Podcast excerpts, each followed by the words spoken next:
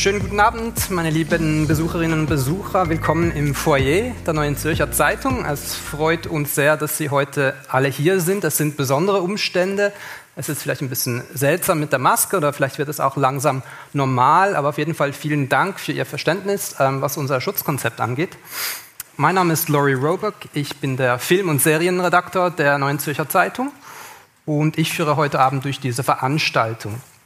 Wir möchten über die Lage des Kinos sprechen. Ähm, wie geht es im Kino? Wie ist sein äh, Gesundheitszustand? Ist er nur angeschlagen?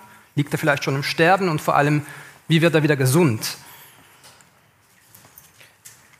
Weil ähm, die Diagnose des Kinos ist eigentlich besorgniserregend, das sehen wir gleich. Also die, die Besucherzahlen, die sind rückläufig schon seit Jahren. Ähm, auf dem Vormarsch sind dagegen die Streamingdienste wie Netflix und die Corona-Krise hat diesen Trend nicht ausgelöst, aber sicher verschärft.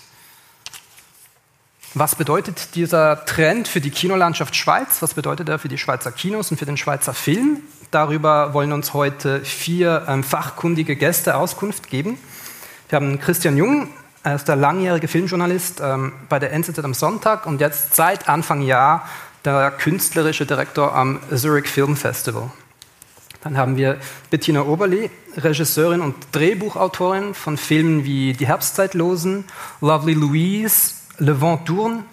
Ihr neuer Film Wander mein Wunder ist der Eröffnungsfilm am Zurich Film Festival. Das ist Zufall. Also als wir die Einladungen rausgeschickt haben, dann wussten wir, wussten wir das noch nicht.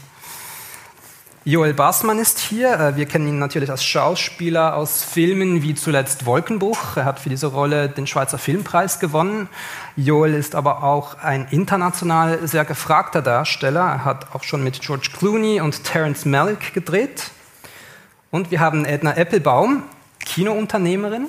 Sie betreibt mehrere Kinos in Bern, in Delsberg, in La Chaux-de-Fonds, in Neuenburg und in Biel. Außerdem ist Edna die Präsidentin des Schweizerischen Kinoverbands. Mit meinen Gästen möchte ich heute Abend einerseits äh, darüber sprechen, wie die Pandemie konkret der Filmbranche zu schaffen macht momentan, aber andererseits möchte ich auch das Feindbild Streaming genauer unter die Lupe nehmen. Was muss das Kino tun, um gegen Streaming zu bestehen? Ist da vielleicht auch eine friedliche Koexistenz möglich? Wir werden zum Schluss der Veranstaltung, falls wir noch etwas Zeit haben, gerne auch ähm, Ihre Fragen entgegennehmen. Wir haben ein Mikrofon, das wir herumreichen würden und das wir zwischen jeder Frage auch desinfizieren würden.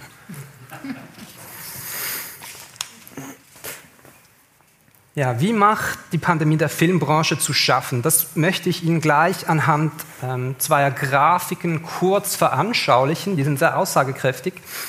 Diese Grafik haben wir vom Bundesamt für Statistik. Da sehen Sie, wie die Kinoeintritte in der Schweiz in den letzten 40 Jahren sich fast halbiert haben. Das ist der generelle Trend. Was uns heute interessiert, ist aber der Einfluss von Corona. Das sehen wir auf der nächsten Grafik. Das ist ein Vergleich, ähm, wie viele Kinotickets wurden in der Schweiz gelöst, letztes Jahr und dieses Jahr. 2019, das ist die blaue Kurve, das ist das typische Auf und Ab mit dem Ausreißer nach oben, ziemlich in der Mitte des Jahres. Ähm, das war, als der Film Avengers Endgame in den Kinos lief, den jeder unbedingt sehen musste. Und wenn wir das jetzt vergleichen mit den ähm, Zuschauerzahlen dieses Jahr, dann sehen wir, Anfang Jahr war das ungefähr gleich. Dann mussten die Kinos schließen, die waren dann drei Monate zu. Und das Interessante ist jetzt, wenn wir anschauen, die Kinos machten am 6. Juni wieder wieder auf und trotzdem bewegt sich die Kurve deutlich unter der Kurve vom letzten Jahr. Das heißt, die Kinos sind wieder geöffnet, aber offenbar ähm, wollen die Leute noch nicht wirklich in großen Massen wieder ins Kino zurückkehren. Damit möchte ich unsere Diskussion ähm, gleich eröffnen. Ich nehme an, dass ähm, Sie, meine lieben Gäste, alle seit der Wiedereröffnung wieder im Kino gewesen seid. Wahrscheinlich auch mehrmals. Ich war auch während der Pandemie im Kino. Aber nicht in der Schweiz. Doch, wir haben Filme ausgewählt fürs Zürich Filmfestival. Ähm, es ist auch wichtig, dass man die Filme auf der großen Leinwand äh, sieht, um zu wissen, wie sie wirken. Die Statistik äh, ist natürlich ähm, täuscht etwas. Es sind ja nicht alle Kinos aufgegangen. Eine Kette wie Arthouse in Zürich hat mal mit dem Löppari und ich weiß nicht Alba angefangen. Auch ähm, die Kitag hat nicht alle Säle ähm, eröffnet. Aber ich bin dann Tenet schauen gegangen von Christopher Nolan und war völlig paff, wie viele Leute wieder da waren. Ähm, man hat die Maske getragen. Ich selber habe es eigentlich nach zwei Minuten vergessen und es war ein bisschen wie vorher. Und ich bin selber auch ziemlich zuversichtlich, dass die Leute wieder zurückkommen werden und dass der Lockdown auch ein bisschen zu einer, oder so habe ich es zumindest erlebt, Ermüdung geführt hat. Wir haben jetzt die ganze Zeit diese Zoom-Meetings, wo wir in den Bildschirm starren, statt dass wir Leute real treffen und einen Kaffee trinken und dann am Abend streamen, startet man wieder in den Bildschirm. Ich glaube, da hat das Kino etwas mehr zu bieten und ich bin ziemlich zuversichtlich, dass es nicht tot ist. Abgesehen davon stirbt das Kino, seit ich denken kann, bloß ist es immer noch da. Bettina Oberli, Sie waren wahrscheinlich auch wieder im Kino. War das ein anderes Gefühl als zuvor? Ich bin als erstes Andreas Takas Film schauen gegangen, Mare, gleich, ich glaube in der ersten Woche, weil der das traurige Schicksal hatte, dass er vier Tage bevor die Kinos geschlossen wurden, äh, gestartet ist und dann halt, ja, das, dann ist es einfach gelaufen. Und der wurde dann wieder aufgenommen und äh, ich habe mich sehr gefreut, wieder zu gehen. Und ich war auch noch weitere Male ins, im Kino und mir ist es auch nicht speziell aufgefallen, dass etwas anders gewesen wäre, weil in die Kinos, in die ich gehe, dort gehen sowieso die Leute, die wirklich wegen dem Film gehen und nicht wegen Popcorn. Und deswegen äh, hatte ich das Gefühl, äh, viele Leute haben sich gefreut und haben das auch bewusst wieder als Aktivität aufgenommen. Ja. Joel Bassmann, haben Sie überhaupt Zeit, ins Kino zu gehen? Ja. ja. äh, ich habe Berlin Alexanderplatz, war der letzte Film, den ich gesehen habe, von Buran Kurbani, Neuverfilmung. Der ging drei Stunden ohne Pause und das äh, war schön. Es war aber sehr leer. Sehr leer. Also wir waren 15 Leute an der Premiere. Etwa oder 20.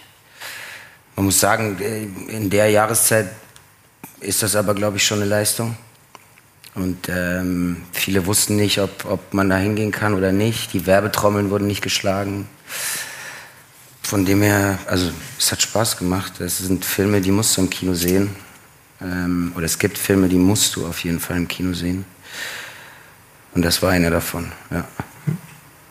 Ja, so ja, vor zwei Monaten war das.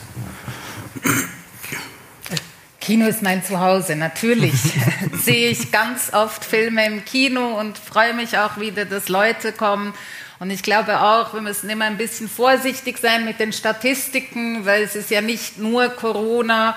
Und wie du vorhin gesagt hast, wir sind eine Branche, die nun seit 125 Jahren existiert.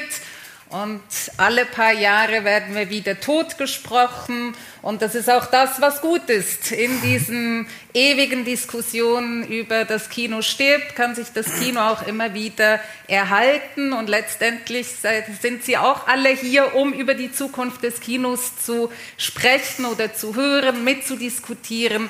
Und ich glaube, dieses Erlebnis, das wird auch nie zugrunde gehen.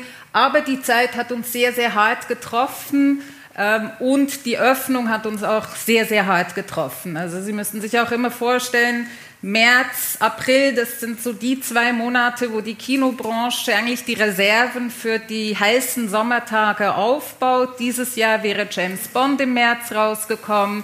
Alle Events sind gecancelt worden, annulliert worden. Und dann gehen wir so schön auf die 30 Grad, gehen die Kinos wieder auf wenige Filme und auch hier vielleicht noch, um die Statistik etwas zu erklären, es sind wirklich auch nicht alle Kinos aufgegangen. Also es sind wirklich nach wie vor etwa 60 bis 70 Prozent der Kinoseele in der Schweiz offen und die anderen haben nach wie vor zu oder haben über die Woche hinweg zu, wie zum Beispiel viele der Pathé-Komplexe und machen nur Freitag, Samstag, Sonntag auf. Also es ist auch hier, man muss das immer so ein bisschen in Relation sehen. Es ist nicht nur Corona, es ist das Wetter, es sind die mangelnden Filme, es kommt immer alles zusammen. Ähm, ich glaube, die, die, mangelnden Filme, das ist ja ein sehr großes Problem. Ähm, die Kinos machen langsam wieder auf, aber haben kein Programm. Oder ein anderes Programm. Oder ein anderes Programm. Und wenn wir vielleicht die zweite, die, die Grafik nochmal sehen könnten, da auf der gelben Linie, da geht es ganz am Schluss geht's wieder hoch. Und das war dann, als, als der Film Tenet im Kino anlief. War das auch so ein bisschen ein Hoffnungsschimmer für die Branche? Natürlich, also die Branche hat genau auf diesen Film gewartet. Eigentlich hätte Mulan rauskommen sollen. Da drehen wir nun das Buch weiter, darüber sprechen wir nicht mehr. Und ich glaube, das war für uns oder für die europäische Kinoindustrie ein ganz, ganz wichtiges Zeichen, dass es eben einen Regisseur gibt wie Christopher Nolan, der sagt, ich will ins Kino kommen, auch wenn Amerika noch nicht offen hat. Und das hat sich gelohnt und das sieht man an dieser Kurve und das zeigt eigentlich auch, wie unsere Branche funktioniert, dass wir immer so zwei bis drei Lokomotivfilme brauchen um eben auch die fragileren Filme, die Arthouse-Filme besser nutzen zu können. Die Filme, die eben weniger Plattform generieren, wie eben Berlin-Alexanderplatz. Wenn niemand, wenn keine großen Filme im Kino sind, dann gibt es auch noch weniger Werbung für diese kleineren Filme, die aber ebenso sehenswert sind wie ein Tenet. Christian Jungen, ähm, dass viele Kinostarts verschoben wurden. Welchen Einfluss hatte das auf das Filmprogramm des Zurich Film Festivals? Sie haben das letzte Woche vorgestellt. Das rein von der Anzahl Filme, die gezeigt werden am Festival, äh, das ging ja nicht groß runter. Das ist, das ist ungefähr auf dem gleichen Niveau wie im letzten Jahr. Ja, wir haben einfach ähm, immer wieder Filme gehabt oder in Aussicht gehabt und dann sind sie in, ins 21 verschoben worden. Also insofern ähm, war es schwieriger, vor allem die Gala äh, Sektion zu bespielen. Da zeigen wir die großen Filme. Ähm, und am schwierigsten war es mit Hollywood, mit, mit Amerika. Und das war eine sehr interessante Entwicklung. Ich hatte immer, ich weiß übrigens gar nicht, was ich nach dem Festivals mache, wenn ich keine Calls mit Amerikanern mehr habe am Abend. Das ist immer so, zuerst war New York und dann Los Angeles und am Anfang waren alle New Yorker total desperate, weil, und jeder hat irgendjemand gekannt, der gestorben ist und in Kalifornien waren sie noch optimistisch drauf. Und dann irgendwann äh, hat sich die Situation in New York gebessert und in Kalifornien, die sind jetzt in einem zweiten Lockdown, die sind wirklich alle desperate. Und so haben wir dann immer wieder große Filme verloren, die uns eigentlich schon in Aussicht oder ähm, zu, zugesagt wurden. Einer ist sogar jetzt noch im Programm, Wonder Woman, der jetzt wieder verschoben wurde in, äh, in den Dezember. Ähm, ja, das hat es schwieriger gemacht, aber ich habe dann irgendwann beschlossen, man kann nicht jeden Ausschlag auf der Amplitude emotional mitmachen, sonst kriegt man einen Herzinfarkt. Ich habe immer gesagt, wir machen einfach das, was möglich ist in diesem Jahr. Und letztendlich haben wir jetzt ein Dutzend amerikanische Filme allein im Gala-Line-up. Und interessanterweise haben wir die genau deshalb, weil wir gesagt haben, wir machen Kino und nur Kino. Wir haben das erste Festival, das gesagt hat, äh, wir ziehen es durch solange es geht. Und wenn es nicht geht, dann geht es halt nicht. Aber wir machen jetzt nicht irgendwas Virtuelles. Und dafür wurden wir von mehreren äh, Firmen belohnt quasi. Also ein konkretes Beispiel ist der Spionage-Thriller The Courier, ein Prestige-Titel von Film Nation. Es gibt also zwei hippe Buden in den USA, äh, A24 und Film Nation. Und wir hatten bis jetzt keine gute Beziehung mit denen. Und um diesen Film haben auch andere gebuhlt. Und am Schluss hat Glenn Besner der Chef dieser Firma gesagt, okay, you can have it because you're an actual physical event. Also es gibt auch eine große ähm, Lust seitens der ähm, Produktionsgesellschaften und Verleiher, dass es weitergeht und diese Positionierung, sich klar zum Kino bekennen, hat sich dann für uns bezahlt gemacht. Das schickt ja auch eine gewisse Signalwirkung in die Branche. Also das erste große Festival, das jetzt wieder physisch stattfindet und nicht wie andere Festivals vielleicht nur online oder teilweise online und teilweise physisch. Wie wird das in der Branche aufgenommen, dass das ZFF da so ein bisschen vorangeht? Also ich glaube, das ist ganz, ganz wichtig. Es ist eben wirklich, das ist auch der große Unterschied eben zum Streaming. Und Streaming ist für uns kein Feindbild. Aber die Plattform, die Visibilität, die kann eben nur das Kino erreichen in Zusammenarbeit mit eben einer Lancierungskampagne oder einem Festival. Und das ist sehr, sehr wichtig als Signalwirkung. Ist jetzt auch Herbst, es ist September. Ich glaube, die Festivals, die jetzt im Frühjahr stattgefunden haben, die abgesagt wurden, wie ein Cannes, ähm, auch Locarno, das war noch so die Endphase. Das waren schon richtige Entscheidung, weil da wäre physisch wirklich sehr, sehr schwierig gewesen. Aber jetzt sind wir wieder in einer neuen Phase und ich glaube, das ist für das kulturelle Leben und für das kulturelle Zusammensein ganz, ganz wichtig. Ich möchte kurz die Perspektive wechseln von außen nach innen und äh, mit unseren beiden Filmschaffenden sprechen. Ähm, vielleicht Joel Bassmann mit Ihnen zuerst. Ähm, von außen habe ich immer den Eindruck, dass sie pausenlos am Drehen sind. Also es gab Jahre, da kamen vier oder fünf Kinofilme mit ihnen raus. Dieses Jahr kam Corona, hat das quasi eine Zwangspause ihnen auferlegt? Und wenn ja, wie sind Sie damit umgegangen? Also ich würde sagen, mein Beruf bist du dir eh gewohnt, dass du plötzlich sechs Monate frei hast oder drei Monate frei hast. Dass du vier Tage drehst, eine Woche frei, äh, zwei Tage drehst, vier Wochen frei äh, und so weiter. Ähm, natürlich war eine gewisse Unsicherheit da, was gebuchte Projekte angeht, die verschoben werden, die plötzlich ineinander verschoben werden, wo plötzlich wieder das Gesetz von wem du zuerst zugesagt hast, der kriegt's und fertig, auch wenn eigentlich beides geklappt hätte.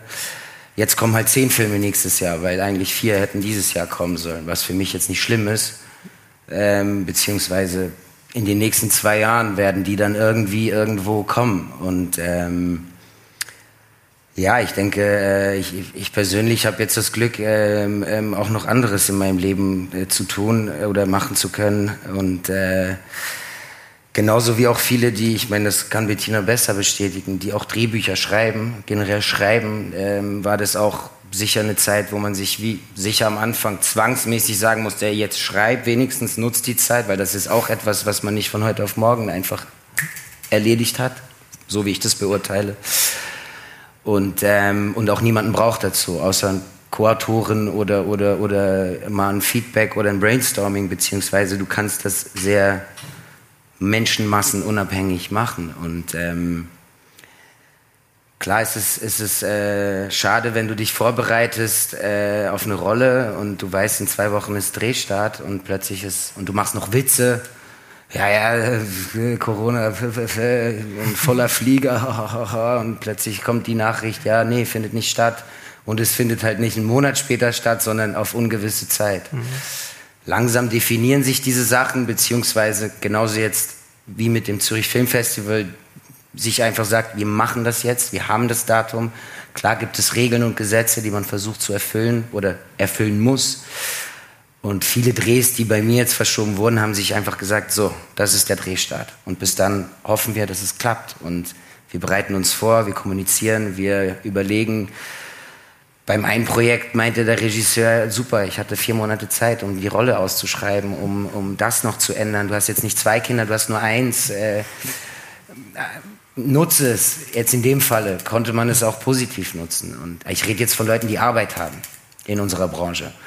Man muss aber auch sagen, natürlich noch kurz, um auf das Thema von zurück, also von vorhin zurückzukommen. Filme wie Tenet, Wonder Woman, Avengers, das sind Filme, die können sich auch sowas erlauben. Die kleinen Filme, die haben kein Geld für Werbung, die haben kein Geld für nach außen zu schreien und haben Schiss, weil es geht um Existenzen.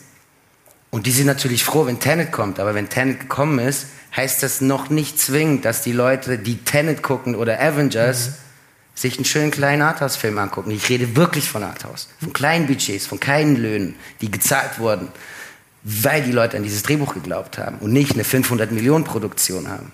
Die Film leben und lieben. Und die verstehe ich, die einfach Schiss haben und sagen, ey, ich habe zwei Kinder, ähm, ich habe diese Geschichte, die ich seit fünf Jahren schreibe und ihr wollt, dass ich jetzt ins Kino komme. Ich, ich, ich weiß nicht, ob das klug ist. Mein Verleih sagt mir, wir machen nur zehn Poster, wir machen nur das und so ist schon auch hart. Das darf man, glaube ich, auch nicht vergessen. Es gibt wirklich Filme, die haben fast nichts, wenn sie fertig sind und sind großartige Filme. Oder nicht die Möglichkeit, so laut zu schreien. Mhm. Und ich bin froh, dass Nolan rausgekommen ist. Und es das beweist, dass alle anderen, die so groß sind, sich mal ein bisschen mehr wagen könnten. Aber für mich ist es noch keine Garantie, dass das dann den Kleinen was bringt. Um realistisch zu sein. Jetzt, jetzt sind Sie seit einigen Wochen wieder am Drehen, und zwar im Tessin. Ähm, sie spielen die Rolle von Hermann Hesse. Der Film heißt Monte Verita und ist eine der ersten größeren ähm, Schweizer Produktionen, ähm, die wieder aufgenommen wurden seit dem Ende des Lockdowns. Und wenn wir, da sehen wir Sie in Kostüm, Sie und Max Hubacher. Und wenn wir das nächste Bild anschauen, dann sieht man auch, dass, das, ähm, dass der Film vielleicht auch für einen Schauspieler wie Sie, der schon so viel Erfahrung hat, ähm, ein sehr spezielles Erlebnis gewesen sein muss. Wie fühlt sich das an? Kann man da sorgenfrei drehen oder ist man einfach froh, dass man wieder Arbeit hat, dass es wieder losgeht? Wie ist das? Also du musst die Sorge ablegen, nur schon weil du einen Arzt auf dem Set hast die ganze Zeit und einmal die Woche getestet wirst und dich nur in einer gewissen Gruppe bewegen darfst. Also ich kann jetzt nicht mit einem Beleuchter ein Feierabendbier trinken, ich darf das nur mit Maske und Kostüm, weil das sind die, die mit mir zu tun haben oder mich anfassen müssen irgendwo früher oder später irgendwie. Und natürlich, ähm, wie man sieht jetzt zum Beispiel mit Max, ähm, komisch ist, dass du halt keine Gesichter hast, dass du keine, also beim Spiel natürlich schon, aber du hast halt eine Kamerafrau oder, oder jetzt hier sagen wir den Steadicam-Operator und meistens siehst du schon am Gesicht, ah, dieser Gang, der tut ihm weh irgendwie, ich kann ihm da irgendwie helfen. Und jetzt denkst du einfach nur, blendet ihn die Sonne oder ist er, muss er auf Klo oder ist was nicht gut oder es sind so kleine Sachen, ich meine, man kann damit leben, es ist nicht, es ist kein Weltuntergang, aber du merkst, dass dir diese Mimik, diese Gesichter einfach fehlen. Hab jetzt auch schon von so durchsichtigen Masken gehört, die auf dem Dreh eingesetzt werden, die auch in der Schule kommen sollen. Aber du hast diesen Arzt und du kannst wenig mehr, du, du, also es bringt wie nichts. Klar kommt eine gewisse Paranoia in dir auf, aber du musst dem wie, du musst dem wie irgendwie, ja, musst das abschalten und dich auf diesen Arzt verlassen, der dir einmal die Woche in die Nase oder in den Rachen fest. Bettina Oberli, ähm, Ihr Film, die Premiere findet jetzt nächste Woche statt, am Donnerstag, am Eröffnungsabend des Zurich Film Festivals. Ist dieses Timing jetzt einfach Zufall? Hat sich das so ergeben? Oder sitzen Sie eigentlich schon seit Monaten auf einem fertigen Film und haben jetzt auf diesen Moment gewartet? Also bei mir war es so, dass der Film geplant war, also der war eingeladen in New York am Tribeca Festival, was für, für mich äh, eigentlich sehr gut gewesen ist. Das hätte, wann hätte das stattgefunden? Im April. Im April. Ja. Und, aber kurzfristig wurde uns klar, das wird nicht stattfinden. Das Festival wurde natürlich abgesagt, respektive verschoben. Äh, dann waren andere Festivals auch geplant, hat nichts stattgefunden. Und jetzt freue ich mich extrem, dass der Film im ZFF läuft, weil man natürlich die Filme auch macht, dass sie gesehen werden. Und ich langsam schon ein bisschen auf Kohlen gesessen bin, äh, weil ja, er ist bereit. Er ist eigentlich seit einem Jahr bereit. Okay. Und so ein Festival ist immer eine natürlich große Plattform, eine wichtige Plattform, äh, damit der Film eine Sichtbarkeit bekommt. Und wir, hätten, wir wären auch, wenn kein Virus da gewesen wäre, wären wir im Frühling ins Kino gekommen und jetzt kommen wir im November. Und das ist auch immer wichtig zum Überlegen, wo findet wirklich die Premiere statt und wie kann man das hinübernehmen dann in die, in die Lancierung des Filmes im Kino. Und das ist jetzt sehr gut aufgegangen äh, mit dem ZFF. Und gerade weil es die Eröffnung ist, hat er natürlich nochmal eine besondere Aufmerksamkeit. Aber sonst, ähm, also mich hat es insofern tangiert, dass ich, ich war am Inszenieren einer Oper ähm, und vier Tage vor der Premiere wurde das alles abgesagt. In Luzern war das am Theater und das hat mich wirklich geschmerzt. Ähm, die Kostüme sind bereit, äh, Bühnenbild, alles. Es ist eine große Oper von Tchaikovsky. Und irgendwann wird es vielleicht stattfinden, aber vielleicht auch nicht. Und der Film ist etwas anderes, weil den gibt es. Und da wusste ich und war ich auch zuversichtlich, und es geht ja allen so, äh, irgendwann wird er, wird er seinen Kinostart auf jeden Fall haben. Und die Oper, das fand ich schon, das fand ich jetzt wirklich hart. Und sonst, ähm, ja, ich habe dann, wie du auch sagst, ich habe schon versucht, die Zeit zu nutzen, um zu schreiben. Ich muss auch sagen, ich habe sehr viel gearbeitet die letzten drei Jahre. Ich habe eigentlich drei Projekte innerhalb eines Jahres gemacht und das kam mir auch gelegen, nichts zu machen und weil dieses Corona uns auch so lahmgelegt hat, hatte ich kein schlechtes Gewissen. Also ich habe nicht das Gefühl gehabt, ich müsste jetzt gerade wieder produktiv sein, sondern ich konnte es auch nehmen als, ja, als Moment, äh, wo man wirklich mal wieder etwas anderes macht. Jetzt muss ich mich ein bisschen muss ich ein bisschen aufpassen, dass ich mich nicht zu sehr gewöhne. Ja. Dann bleiben wir doch bei Wanda, mein Wunder. Ja. Sie haben uns einen kurzen Ausschnitt aus dem Film mitgebracht, den wir jetzt ähm, exklusiv Ihnen zeigen können. Das hat noch gar niemand gesehen, außerhalb von der Produktion, wenn ich das richtig verstehe. sagen Sie uns doch, doch, doch ganz kurz, ähm, worum geht es im Film und ähm, äh, was, hat, äh, was hat es mit dieser Szene auf sich? Also es ist ein Ensemblefilm. Es geht um eine polnische Pflegerin, die in die Schweiz kommt, um einen Mann in einer 24-Stunden-Hilfe bei sich zu Hause zu pflegen und die lebt dann unter einem Dach mit, der, mit einer wohlhabenden ähm, Schweizer Familie. Und äh, die Frau kriegt dann viele Einblicke eben in diese verschiedenen Strukturen und Beziehungen und das geht dann so weit, dass sie schwanger wird. Und in ähm, dieser Szene, die wir gleich sehen, worum es geht es um Geld, es geht um Verhandeln und äh, ja, es geht darum, wie, wie die Frau bezahlt wird. Schauen wir uns das doch an. Auf. Sie benutzen es bitte in der Nacht und wenn Sie keine Zeit haben. Keine Zeit? Naja, es kommt einiges auf uns zu. Allein schon die Gäste, 25 Personen. Also es Deswegen wäre es gut, wenn Sie sich nicht nur um meinen Mann kümmern würden. Wo ist Manuela? Sie ist zurück nach Portugal. Sie kommt nicht wieder. Sie heiratet. Schön. Ja, schön, aber ich habe jetzt keine Putzfrau mehr. Und es ist schwierig, jemanden in aller Eile zu finden, der gut ist. Deswegen, ähm, jetzt sagen wir 200 zusätzlich für Mehrarbeit in Küche und Haus. Ähm, 600. 200 für jeden Monat. Ja, ich dachte 200 im Ganzen. Im Ganzen?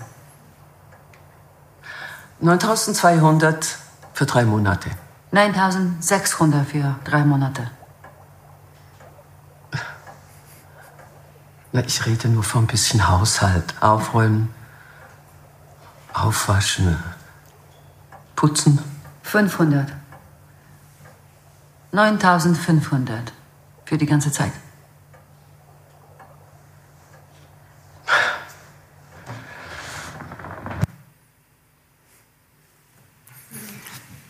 Vielen Dank für diesen Ausschnitt.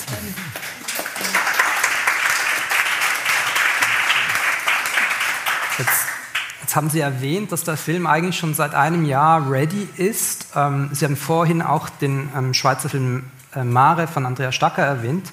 Der lief, wie Sie sagten, für vier Tage im Kino, dann wurden alle Kinos zugemacht.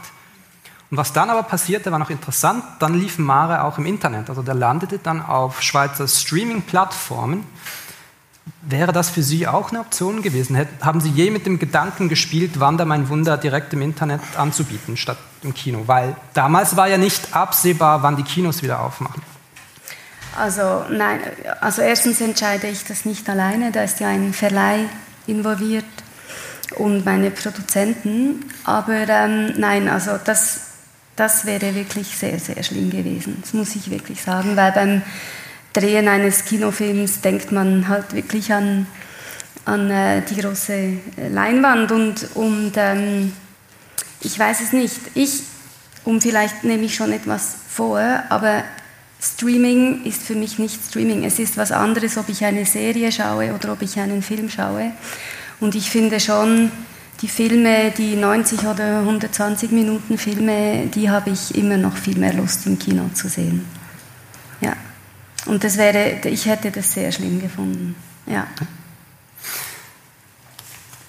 Anders als bei den Kinos ähm, zeigt die Kurve bei Streaming-Diensten in den letzten Jahren nur in eine Richtung, nämlich aufwärts. Da könnten wir auch eine ziemlich aussagekräftige Grafik einblenden. Das ist die Entwicklung der Netflix-Nutzerzahlen seit Ende 2013. Ähm, bis jetzt Mitte 2020. Und ich habe das Gefühl, dass solche Statistiken bei Exponenten der Kinobranche oft ähm, etwas auslösen, nämlich dass sie dieser Entwicklung dann die Einzigartigkeit des Kinoerlebnisses entgegenhalten. Dann wird die gemeinschaftliche Komponente des Kinoerlebnisses beschwört, also man teilt das Erlebnis Kino mit anderen Leuten, mit ganz vielen fremden Leuten auch.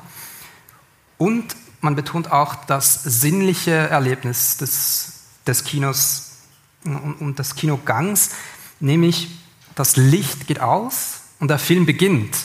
Dazu gibt es auch ähm, bei Bertolucci im Film The Dreamers eine sehr schöne Szene. Da sitzen die drei Protagonisten, ähm, gespielt von Michael Pitt, Eva Green und Louis Garrel, die sitzen im Kino in der vordersten Reihe, aus dem Grund, dass sie die Bilder als erste sehen wollen, bevor die weiter hinten verbraucht und abgenutzt dann bei den Zuschauern in den hinteren Reihen landen. Das heißt, das Kino quasi als haptisches, sinnliches Erlebnis. Und wenn man das so deutet, dann kann das Streaming ja gar nicht dagegen bestehen. Darum wäre meine Frage an Sie alle, ist Streaming eine minderwertige Form des Filmkonsums? Ich meine jetzt nicht Serien, sondern wirklich Filme. Ich glaube schon. Ähm, mir fällt auf, wenn ich, und ich streame auch, ich habe ein Netflix-Abo, aber wenn ich einen Film im Kino gesehen habe, da können Sie mich einen Film fragen von 1994 und da kann ich Ihnen sagen, den habe ich in Winterthur in Kinologe gesehen mit der und der Person.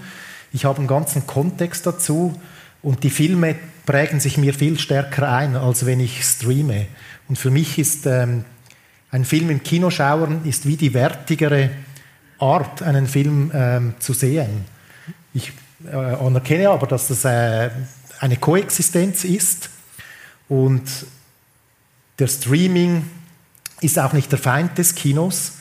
Äh, das hat allerdings eure Gilde tatsächlich so gesehen, als wir mal ein Frame gemacht haben zum äh, Thema Netflix, haben uns die Arthouse-Kinos mit dem Heftverkauf aus dem äh, Foyer verbannt und wollten unsere Werbung, also Kunde droht mit Buchung, nicht annehmen, weil wir Netflix auf dem Titel hatten. Uns ging nur darum, äh, es hatte noch gar niemand diese Geschichte gelesen, sondern wir haben nur im Frame die Geschichte der Aufstieg der Streamingdienste beschrieben. Da sind gewissen Exponenten bereits die Sicherungen durchgebrannt. Und das ist natürlich lächerlich, weil das ist jetzt der Gang der Dinge. Diese Streamingdienste gibt es nun mal und jetzt muss man sich mit denen äh, abfinden, ob einem das passt oder nicht. Aber um Ihre Frage zu beantworten, es sind schon von der Qualität her unterschiedliche ähm, Arten, einen Film zu sehen. Und für mich ist Kino ganz klar die wertigere. Das ist ein bisschen wie Coca-Cola oder ein guter Bordeaux. Das ist äh, beides Flüssigkeit, aber nicht gleich gut.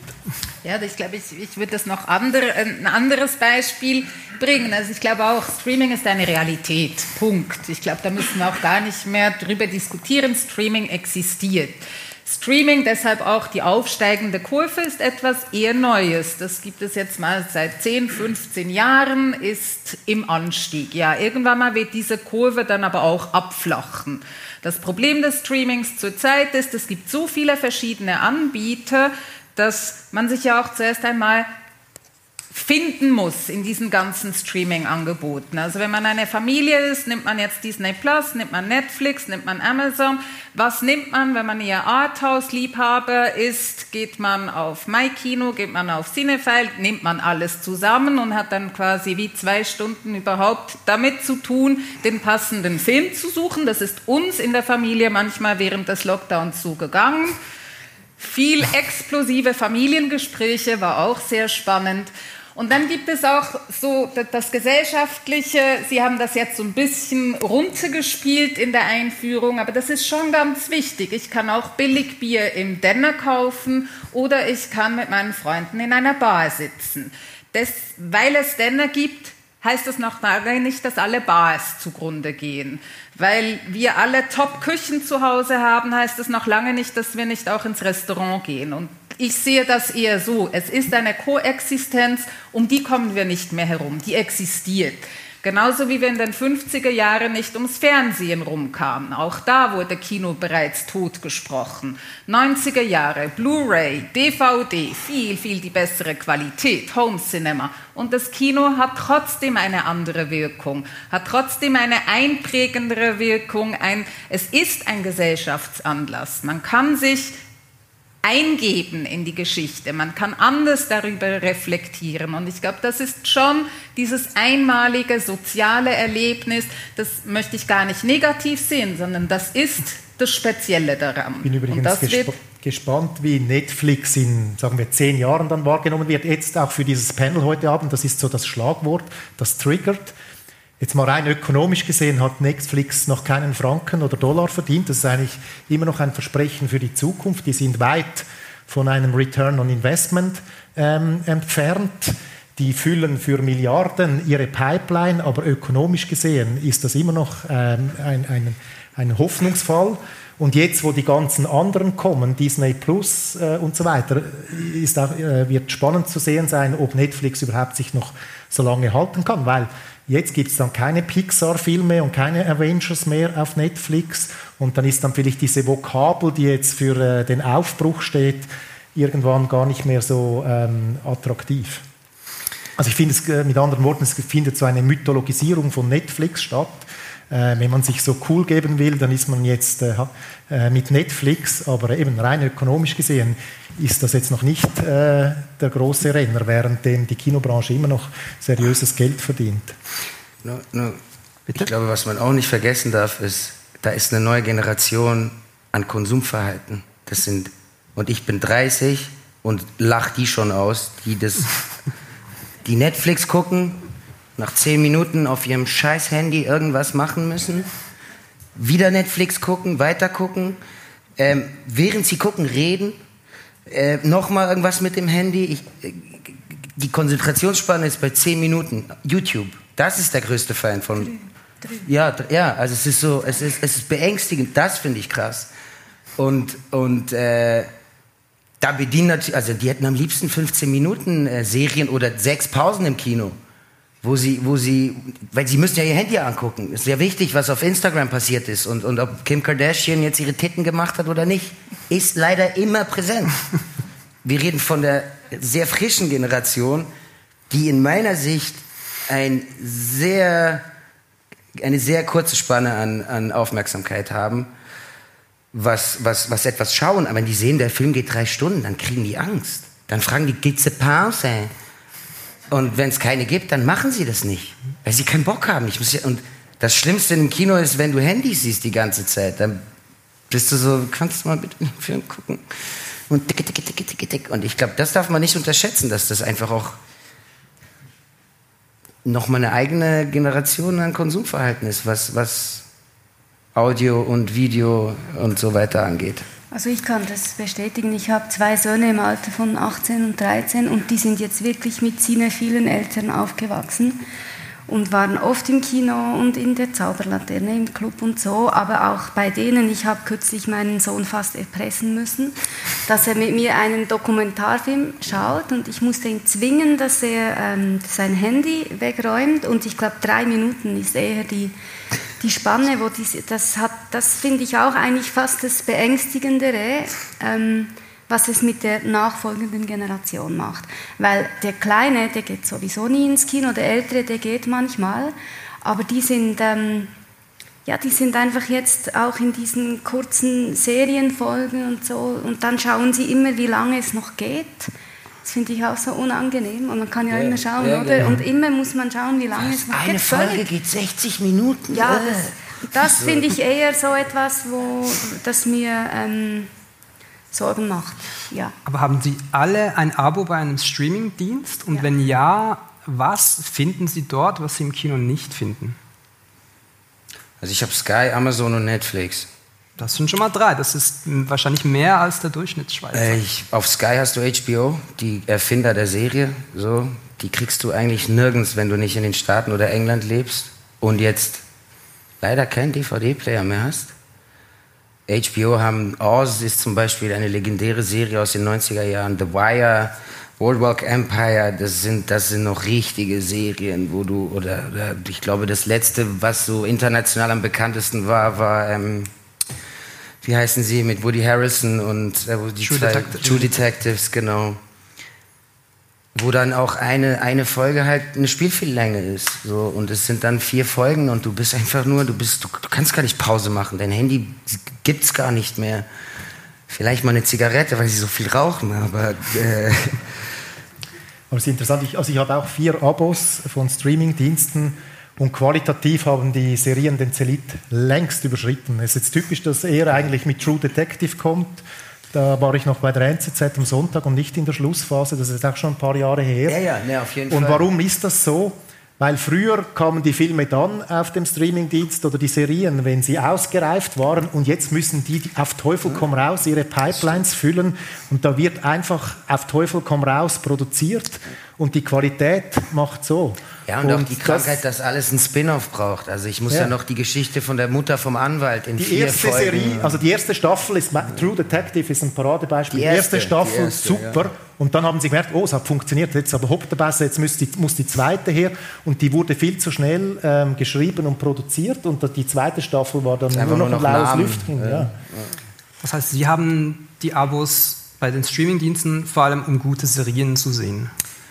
Also ich habe äh, auch Netflix und ähm, dann äh, Cinefile, die Schweizer Plattform.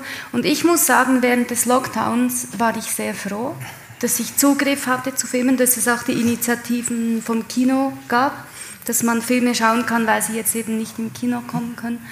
Ähm, da war ich sehr froh und ich habe eigentlich viel mehr Filme geschaut. Und eben Filme und nicht Serien, als ich es wahrscheinlich sonst getan hätte. Da war ich sehr froh. Aber was ich auch merke bei, bei Netflix, ähm, ist eigentlich, ja, die Serien sind das Interessante. Ich habe noch keine Eigenproduktion gesehen, die direkt für Streaming gedacht war, die ich gut fand. Also Eigenproduktion, Kino, äh, ähm, Spielfilme. Und ich rede nicht von Roma, der ja auch nicht, äh, der ja im Kino gelaufen ist, aber also was 90 oder 100 Minuten dauert, eigenproduziert auf Netflix, Schwierig. ist nur Schwierig. Schrott. Es sind auch die, dieselben ja. sechs Autoren, wenn du den Abspann oder Vorspann so kommt es einem vor dann so. Ja. Also liest immer die gleichen Namen. Man darf auch nicht vergessen, bei Netflix, wenn sie den Film gekauft haben, machen sie das rote N drauf. Man glaubt, er ist von Netflix, aber er ist nicht von Netflix gemacht. Darf man nicht vergessen. Also wusste ich auch nicht. So. Haben wir übrigens beim Programmieren auch gemerkt, äh, die beiden Damen, die da sitzen, Reto Guetsch und Iria Futscher, die haben den Fokus-Wettbewerb ähm, programmiert und wir hatten schon Titel und äh, die sind aber dann bei Netflix und dann kann man sie nicht haben. Oder Wolkenbruch von euch, genau. der äh, war ja nur in der Schweiz im Kino und dann kam Netflix, hat die Hand drauf getan äh, hat den gekauft. Und das Interessante ist, dass für die Künstler, und das hat Iris Berben letzte Woche auch gesagt, dass sie unserer Pressekonferenz war, für die Künstler bricht dann der Draht zum Publikum weg. Weil auf Netflix läuft er so anonym, man hat so kein Feedback. Michael Steiner hat mir gesagt, er wäre mega gespannt gewesen, wie zum Beispiel die Juden in Amerika den Film aufnehmen, aber da gibt es kein Feedback. Da gibt es keine also, Auseinandersetzung ja. oder, oder weniger Feedback, ja, ja, sagen wir so. Ja, ist so, ist so. Auf jeden Fall. Das ist... Äh auf der anderen Seite kenne ich von Freunden, die, die große Hauptrollen gespielt haben in Serien und irgendwo in Antalya auf der Straße laufen. Plötzlich bricht eine Massenhysterie auf. Sie war noch nie da oder in Sydney am Flughafen ankommen und das ganze Personal irgendwie und du bist so, äh, äh, ah, ah, Netflix, natürlich. Das möchte ich gleich aufgreifen, aber zuerst Edna Eppelbaum, ist es für eine Kinobesitzerin eine Todsünde, ein Streaming-Abo zu haben? Nee, oder? überhaupt nicht. Gucken Sie so viele Filme ja. wie möglich. Nee, ich glaube, das ist wirklich auch wichtig. Mir ist es viel, viel lieber, dass Leute sich an das bewegte Bild gewöhnen, dass sie viel Filme schauen, weil nur dann wird auch dieses, diese kulturelle Teilhabe auch weiter fortgesetzt werden können der Tod oder die Sünde ist, wenn mir jemand sagt, ich gucke nie Filme an. Das finde ich schlimm, weil die, diese Generation oder diese Menschen umzustimmen, statt an ein Fußballspiel ins Kino zu kommen, das ist viel, viel schwieriger, wie die, die eben die ganze Zeit am Handy sind und Filme auf YouTube, Netflix, wo auch immer schauen, die kann ich viel, viel einfacher dazu überzeugen, auch mal einen Film im Kino zu sehen. Und das sagen auch alle Statistiken. Also ja das, korre das korreliert. Das ist wirklich die Menschen, die viel streamen, die gehen auch viel ins Kino. Und dann gibt es wirklich diese Kinomuffels, die weder zu Hause Filme gucken, noch Streaming-Abos haben, noch eben Filme generell gucken. Und das ist für uns schlimm. Das ist die größte Konkurrenz. Das ist auch ein sehr interessanter Punkt, ähm, auf den wir auch gleich zu sprechen kommen. Aber jetzt kommen wir wieder zu Joel Bassmann zurück, nämlich dieser Reiz, de, den Streamingdienste wie Netflix ausüben, auch auf die Filmschaffenden. Also es gibt ähm, eine Hauptrolle in einer Netflix-Serie zum Beispiel, Sie sagen, hat eine Massenhysterie ausgelöst. Ähm, die Schweizer Schauspieler, Schauspielerin Ella Rumpf war kürzlich in der österreichischen Netflix-Serie Freud zu sehen. Die Zürcher Schauspielerin Luna Wedler spielt die Hauptrolle in der deutschen Netflix-Serie Biohackers. Und sie hat mir gesagt, Netflix ist heute für Schauspieler das Größte. Aus dem Grund, dass man dank Netflix auf einen Schlag theoretisch in 200 Millionen Haushalten gesehen werden kann. Ist das ein Reiz, ähm, den auch Sie so sehen? Ja und nein. Ich denke, man darf immer noch den Aspekt, äh, ja, also, ja, man muss immer noch dran glauben, will ich das denn auch, was da erzählt wird? Will ich nur, weil ich jetzt 200 Millionen Haushalte erreiche oder gefällt mir das auch wirklich? Ich kann nur von dem Fall Wolkenbruch reden, wo ich natürlich sage, du, pff, umso besser, geil. Ich rede plötzlich Türkisch, Italienisch, Französisch, ohne dass ich irgendwas damit zu tun hatte, was auch wieder schade ist, weil die eine oder andere Sprache hätte ich auch selber machen können. Aber du siehst dann, zack, zack, zack, die haben den gekauft, zwei Wochen später habe ich neun Sprachen geredet, ohne Problem. Und ähm, das ist das beste Showreel, was du haben kannst. Auf der anderen Seite musst du auch aufpassen, dass du nicht nur darauf denunziert wirst, weil es halt die größte Masse erreicht. läufst du Gefahr, dass du halt dann nur darauf denunziert wirst, wenn du nur etwas hast, was da läuft. Wenn du natürlich mehrere Sachen hast oder eine Sparte, die nach deinem Namen benannt ist, aber dann reden wir von den ganz großen Namen. Dann ist das was anderes. Aber ich finde, man darf da inhaltlich doch auch einfach sagen, weil auch viele Kollegen, die das gemacht haben, dann kommt die zweite Staffel, die dritte Staffel, tolle Kinofilmangebote, kannst du nicht machen. Kannst du nicht machen. Der Vertrag, der ist so, dass die zweite Staffel, da passiert nicht viel im Lohn, sondern zweite Staffel, neun Monate, tschüss. Was Spaß machen kann, was toll sein kann, aber nicht dringend eine Garantie für Qualität und Erfolg sein muss. Ich rede von Erfolg, dass, es, dass, es jetzt, dass du jetzt keine Massenhysterien auslöst, sondern dass du wirklich etwas machst, wo du ein Feedback auch kriegst, wo du sagst, toll, ob du jetzt in einer Therapiegruppe bist und Leuten erklären musst, das ist nicht echt, oder, oder, oder einfach, einfach eine Masse begeistern kannst, dann, dann super. Aber ja, wie gesagt, die Qualität kann schon auch leiden, wie, wie bereits erwähnt, weil einfach produziert wird, wie blöde die gleiche Frage oder eine ähnliche Frage oder ein Gedankenexperiment vielleicht für Bettina Oberli. Ähm, ich könnte mir auf Netflix zum Beispiel noch gut ihren äh, ähm, SRF-Zweiteiler Private Banking vorstellen, so nach dem Motto, ähm, da hat ein User gerade die deutsche Netflix-Serie Bad Banks geschaut und im Abspann geht dann so ein Fenster auf und da steht dann Algorithmus, äh, Algorithmus sei Dank, das könnte Ihnen auch noch gefallen. Und dann kommt so ein Kästchen mit einem Link zu Ihrem Film. Hat das nicht auch einen, gewissen Reiz? Also das nicht, nein. äh, weil das hat ja nichts mehr mit mir zu tun dann. Aber ich arbeite eigentlich gerne fürs Fernsehen, ja, das muss ich sagen. Ich denke, Private Banking war ein Glück, dass wir das machen konnten, weil man einfach viel mehr Leute erreicht, auch wenn es jetzt nur fürs Schweizer Fernsehen und Arte war.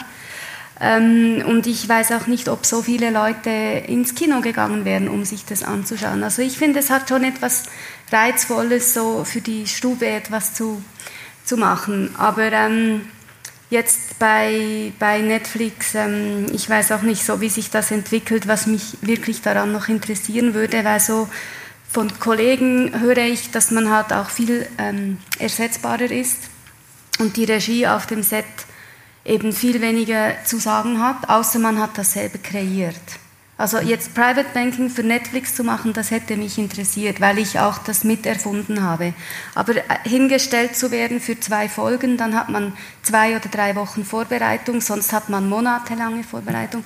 Kommt hin, es läuft alles schon, es gibt einen Showrunner. Mir kommt es ein bisschen vor wie, wie für die Werbung. Ich finde immer, Werberegie ist der überflüssigste Job, weil es gibt die Agentur, es gibt den Kunden, es gibt die Produktion, dann steht irgendwo noch ein Regisseur rum. Ja, und ich stelle mir das ein bisschen so vor. Also deswegen, ich weiß nicht. Es, wär, es, wäre für mich extrem wichtig, wie das qualitativ ist das, und wie viel ich selber dazu beitragen könnte. Ja. Weil die, die, Grenze zwischen was auf dem großen Kinobildschirm gezeigt wird und was auf dem kleinen Fernsehbildschirm gezeigt wird, die verläuft manchmal auch, auch fließend. Ähm, da haben wir das Beispiel mit die Herbstzeitlosen, der war ja ursprünglich fürs Fernsehen gedacht. Heute ist er natürlich mit sechs, fast 600.000 Zuschauern der zweiterfolgreichste Schweizer Film aller Zeiten. Aber wie gesagt, der wäre ursprünglich eigentlich nur für das Fernsehen gedacht gewesen. Glauben Sie, dass der Film heute, würde man heute noch über den Film sprechen, wenn er nur im Fernsehen gelaufen wäre? Hätte das einen Unterschied gemacht? Nein, äh, doch. Also man würde nicht mehr, nicht so darüber sprechen. Ja, auf jeden Fall. Es war natürlich eine Riesenchance. Für mich auch, Aber der Film wurde wirklich bis, bis er fix fertig war, immer als Fernsehfilm behandelt. Und erst dann hat mein Produzent ihn einem großen Verleih gezeigt.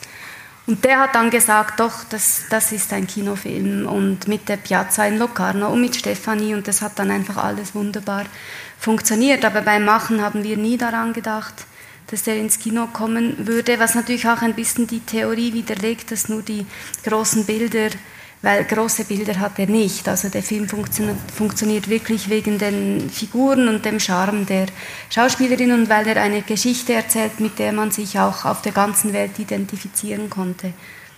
Und wenn er aber nur am Sonntagabend einmal im Fernsehen gelaufen wäre, dann wäre er natürlich auch nicht, der ist in viele Länder verkauft worden, auch in Kinos. Äh, das wäre alles nicht passiert. Interessant ist ja, dass Netflix eigentlich sich nobilitieren will und nach dem Kino greifen will und jetzt anfängt, äh, Kinos zu kaufen in den USA, um diese Möglichkeit, wenn es dann mal eine Perle gibt, äh, die trotzdem quasi im größeren oder im ähm, renommierteren Rahmen äh, zu zeigen. Und da sieht man auch, wie die Welten total ver ver verschwimmen. Und in etwas einer schwierigen Position hat sich das Filmfestival von Cannes man manövriert, weil äh, unter dem Druck der französischen Filmbranche der Direktor Thierry Fremo gesagt hat, wir spielen keine Netflix-Filme mehr. Und heute, wo Scorsese ähm, für Netflix drehen und eigentlich Autorenkino machen, sind sie plötzlich aber, ein wenig im Offside. Also, sorry, Martin Scorsese, aber der Film war echt traurig für Netflix. Also, ich war großartig enttäuscht. Ah ja, es, ist keine, es ist leider keine Garantie, finde ich. Aber es macht natürlich, also es ist Geschmackssache, aber ich fand es aber ich glaube, man muss auch so ein bisschen von diesen Wertungen wegkommen. Nicht nur, ja. weil es Kino ist, ist es gut. Nicht nur, weil es eben Netflix ist, ist, ist es schlecht. Und ich ja. glaube auch, ja. Netflix, wir, sagen, wir reden immer nur alle von Netflix, aber es gibt eben so viele verschiedene Plattformen. Die ersten, die gehen schon wieder zu, weil es eben zu viel, weil die Kosten sind auch für so einen Streaming-Anbieter, wir haben vorhin von Cinefile gesprochen, die Kosten sind zu hoch, das geht gar nicht mehr. Und die Konkurrenz von diesen ganzen Streaming-Anbietern, da geht es uns Kinos natürlich viel besser, weil wir, uns gibt es ja schon über 100 Jahre. Das heißt, wir sind auch krisenerprobt. Wir haben so viele Krisen schon überstanden. Ähm, so eine Corona-Krise wird uns jetzt auch nicht niederschlagen. Ja. Ähm, und das ist bei diesen Streaming-Anbietern ganz anders. Die müssen sich jetzt profilieren. Und das ist sehr, sehr schwierig in dieser Zeit, wo so viele auf den Markt schwemmen. Und ich glaube, es macht doch auch was aus, wenn du die Zahlen halt nie veröffentlichst. Oder ich sag mal, das halt dann doch, ich stimme dir völlig zu, dass es nicht nur garantiert ist, weil du im Kino läufst, dass du einen guten Film machst und trotzdem hat es so einen kleinen Hauch von Champions League. Immer noch. Und auch weil es irgendwann heißt, so und so viele Eintritte, so und so viele Menschen sind physisch, haben sich die Mühe gemacht. Und dann muss es ja, dann muss da ja was dran sein. Und du weißt, ich glaube, das muss auch für die Filmemacher und Filmemacherinnen extrem enttäuschend sein, wenn dein Film bei Netflix läuft und du eigentlich keine Ahnung hast. Hab ich da gerade wirklich Erfolg gehabt? Und branchenintern, klar kommen die Leute und sagen, ey, ich habe gesehen, dein Film ist auf Netflix. Aber ich will wissen, wie viel haben die denn wirklich von Sekunde 1 bis zum Abspann geguckt. Und beim Kino weißt du dann halt einfach so, der Saal ist voll. Was gibt's Geileres? Und wir so. sind eine sehr transparente Branche. Das heißt, die Kinobranche, wir ähm, machen ja alle unsere Zahlen öffentlich. Das heißt, genau, erstes genau. Wochenende Wanda, alle wissen, genau, wie der so, gelaufen wow. ist. Bei ja. allen Streaming-Anbietern ist alles wirklich nichts ist transparent. Wobei also Wir Warner Brothers jetzt gerade die Zahlen von Tenet nicht rausrücken das will in den USA. Wirklich? Aber nur, nur drei Tage Times später. are changing. Ist das, okay, okay.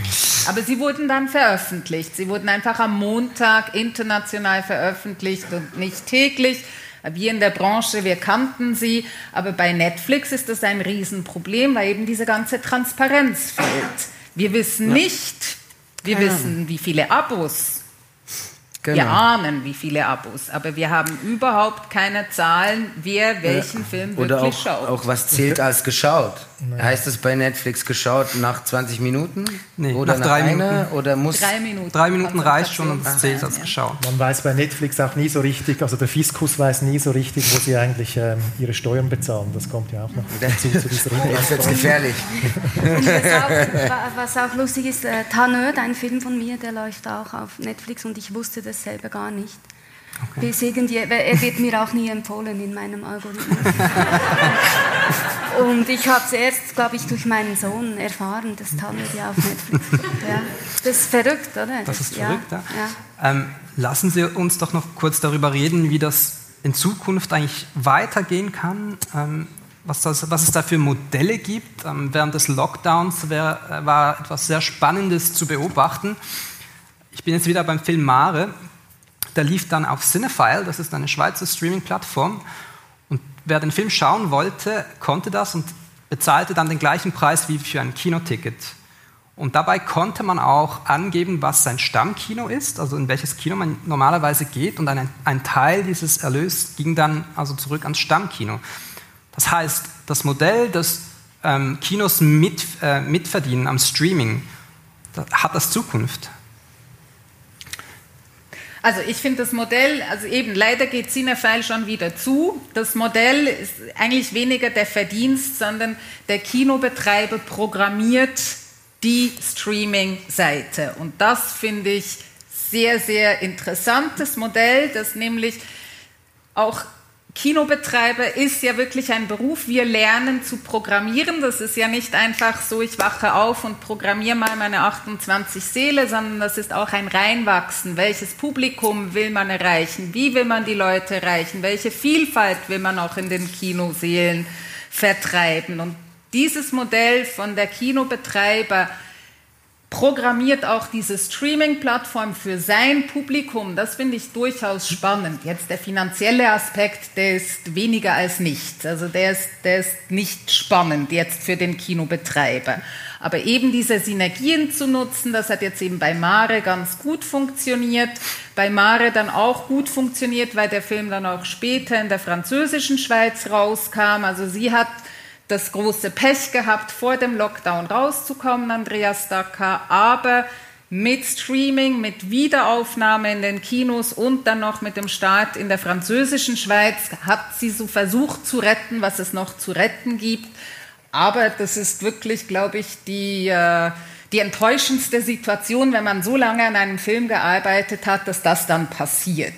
Aber sie hat das Beste versucht, daraus zu machen. Aber Cinefile geht, geht schon wieder zu. Bestätigt eigentlich, was ich äh, gedacht habe zu diesen ganzen Streaming-Services. Das war ja jetzt auch so ein Hoffnungsträgerprojekt und Cinefile müsste ja der ganz große Krisengewinner gewesen sein, jetzt in dem Lockdown-Jahr. Und wenn der jetzt schon wieder zugeht, dieser Dienst, sagt das schon etwas über ähm, die Langlebigkeit oder ich habe ja gesagt, mit Netflix, die haben noch nichts verdient. Ähm, das ist ein Versprechen für die Zukunft. Das finde ich interessant. Ich glaube allerdings, was uns blühen wird, ist James Bond für 80 Dollar ähm, als Premium VOD gleichzeitig zum Kino.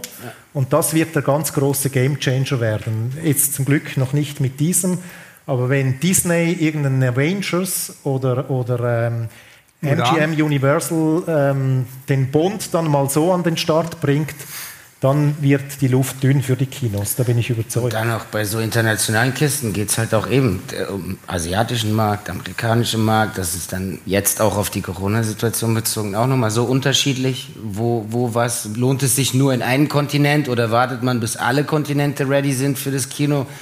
Reicht es, wenn wir in China ein gutes Wochenende haben und wir haben das Vierfache vom Budget eingenommen und dann können wir es eigentlich an den erstbiet bestbietendsten Streamingdienst äh, weitergeben? Und wenn dann diese Modelle kommen, dann werden sich unsere Innenstädte massiv äh, verändern. Man hat das in Frankreich gesehen, wo die Kinos traditionell, Frankreich ist das Mutterland der Cinephilie, in den Innenstädten waren. Und dann sind diese Kinos zugegangen und dann sind die drei Restaurants rundum zugegangen und dann sind die Läden neben den Restaurants ja. zugegangen. Und plötzlich hatte man Kriminalität in den Innenstädten, während irgendwo draußen bei Ikea noch ein Multiplex äh, stand. Und das ist schon eine Vision, die mich jetzt nicht so ähm, euphorisiert, muss ich sagen. Das Kino hat seinen Platz auch architektonisch von den von den, also hier drüben, das ist der Times Square der Schweiz mit dem Corso, mit dem Le Paris. Übrigens finde ich das in Zürich so toll, dass das Kino so einen hohen Stellenwert hat, was man auch daran sieht, dass es quasi neben der Oper so auf Sichtkontakt ist. Das hat eine hohe symbolische Bedeutung und das fände ich schon sehr schade, wenn das alles verschwinden ähm, würde. Also die Vorstellung, das Le Paris wäre zu und da ist jetzt ein H&M, finde ich schon ziemlich uncool. Und ich glaube, die Schweiz ist ein sehr, sehr gutes Kinoland. Also wir sagen nicht äh, wegen nichts, da überall, wo eine Kirche steht, steht auch ein Kino. Und das ist schon so. Jedes Dorf hat noch sein Dorfkino und das wird noch bespielt. Ich glaube, das wird sich auch verändern und zwar einfach auch wegen den Nachfolgegenerationsgeschichten. Viele Schweizer Kinos werden wirklich von den traditionellen One-Man-Shows, One-Woman-Shows betrieben, ähm, kleine Kleinst-KMUs. Und das wird immer schwieriger, in kleinen Bergregionen ein Kino noch zu erhalten. Aber zurzeit ist es, und, und da ist die Schweiz viel, viel besser wie die Nachbarsländer. Und das ist auch unsere Chance, dass wir eben wirklich überall Kinos haben und diese Visibilität auch von Adelboden nach Zürich wirklich überall haben. Und das, das ist toll, das ist schön. Und das erklärt auch, warum diese, diese äh, Statistik von, vom Anfang, ja, die Zahlen gehen runter, die Kinolandschaft hat sich verändert, es gibt weniger Sitzplätze, aber im Vergleich zu anderen Ländern ist in der Schweiz die Kurve relativ stabil. Und es ist auch wirklich, ich muss auch immer den Business Case machen. Die Schweizer Kinobranche zahlt Steuern, stellt Leute an, sorgt für Studentenjobs. Das macht Netflix nicht. Punkt. Jetzt möchte ich ähm, etwas aufgreifen, ähm, Frau Eppelbaum, das Sie vorhin erwähnt haben und das auch ähm, Joel Bassmann erwähnt hat. Ähm, es gibt ja genau diese Studien, die belegen, dass wer viel streamt, auch häufiger ins Kino geht. Und unter diesem Aspekt könnte man sich fragen, ist die entscheidende Frage nicht, wo man seine Filme schaut, sondern dass man überhaupt Filme schaut und dass man diese Lust am Filmeschauen überhaupt erst entwickelt, auch im Hinblick auf zukünftige Generationen an Cineasten. Also die Frage ist nach der cineastischen Einstiegsdroge sozusagen. Und da hat ja Streaming vielleicht schon eine wichtige Rolle, weil es ist schnell, das ist unkompliziert und da können ganz viele junge Leute abgeholt werden und diese Liebe zum Film vielleicht auch erst entdecken. Jein, weil wenn du als Sechsjähriger in Kino gehst, ist es einfach, also auch wie du erwähnt hast, oder du meintest auch mit deinen Söhnen Zauberlaterne, das war so ein Ding. Du wusstest, Mittwoch ist Magic Time.